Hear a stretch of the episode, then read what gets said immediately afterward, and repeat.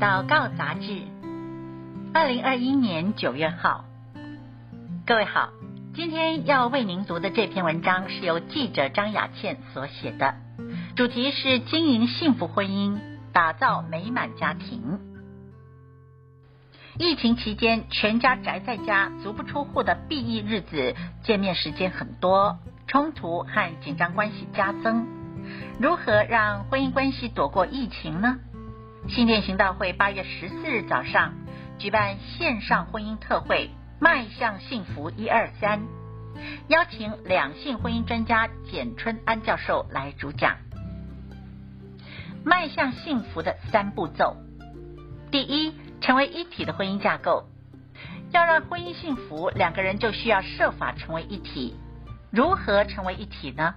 第一，夫唱妇随，规划婚姻生活。简教授以自己为例，每天要和太太讲话十五分钟。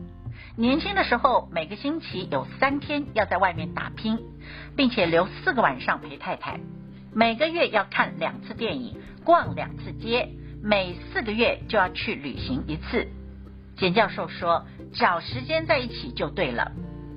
第二，情投意合的培养。透过爱的分享和表达，让心灵层面可以结合。第三，无怨无悔，因为神所配合的人不能分开，需要借着意志力竭力的来维持婚姻。当婚姻遇到问题的时候，要尽量的沟通、学习和弥补。第四，灵肉交融成为一体，重视性关系的契合。第二点是明白两性之间的角色。圣经里面把两性角色讲得很清楚：丈夫是妻子的头，做妻子当顺服丈夫；做丈夫的要爱妻子，如同基督爱教会。当夫妻都明白自己的角色，就会让婚姻变得更幸福。如何成为才德妇人？第一。女人是男人的助手，不是舵手，是去帮助男人的。第二，转换力要强，尽管在外面有成功的事业表现，回到家中转换角色要快一点，转换成为助手和家庭主妇的角色来建造家庭。第三，维护先生的面子，不可以在公开场合指责先生，也不要在先生面前夸奖别的男人。第四，提供给先生一个以上的建议，让先生来决定。